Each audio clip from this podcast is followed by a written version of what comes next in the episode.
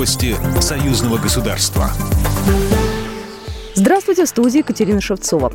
Лукашенко попросил Россию поставить в Беларусь новое оружие. На встрече с министром обороны России Сергеем Шойгу президент рассказал, что попросил об этом Владимира Путина. Речь об этом шла на встрече лидеров двух стран 14 сентября, сообщает Белта.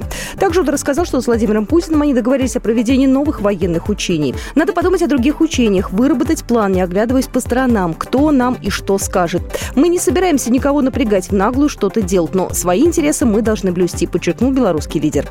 Александр Лукашенко поблагодарил Сергея Шойгу за поддержку в эти непростые времена для Беларуси. Последние события нас еще больше склоняют к тому, чтобы мы держались вместе. Ни в коем случае не удалось забить клин между нами, всем тем, кто на это рассчитывал и рассчитывает, резюмировал глава государства.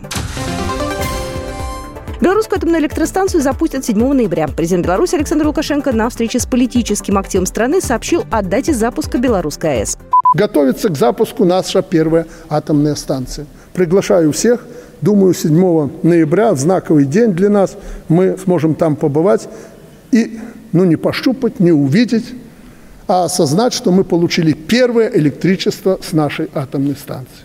БелАЭС – это крупнейший совместный российско-белорусский экономический проект. Станция в городе Островец Гродненской области имеет два реактора общей мощностью 2400 мегаватт. В промышленную эксплуатацию первый энергоблок планируют ввести в 2021 году, второй – годом позже.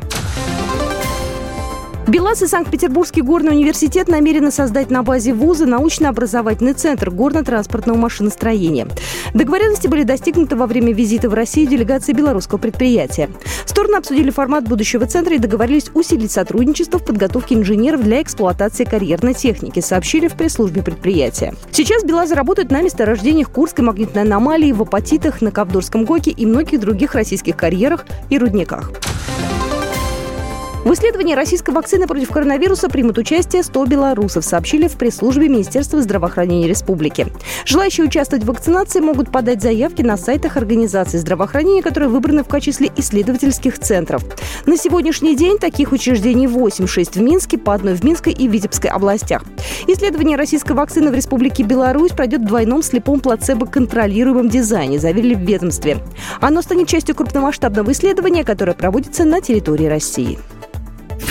Программа произведена по заказу телерадиовещательной организации Союзного государства. По вопросу размещения рекламы на телеканале «Белрос» звоните по телефону в России 495 637 6522. В Беларуси плюс 375 44 759 37 76.